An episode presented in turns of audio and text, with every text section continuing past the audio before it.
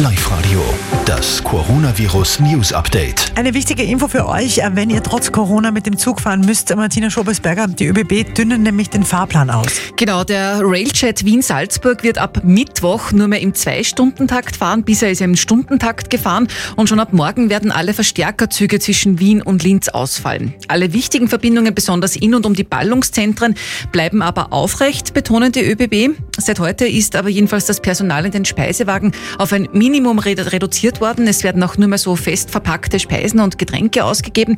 Außerdem haben die ÖBB die Personenkassen verringert, eben um die eigenen Mitarbeiter zu schützen. Danke auch für Ihre Arbeit.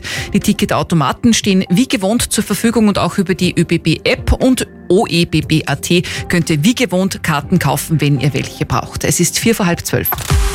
Der Oberösterreich-Verkehr, Nadja.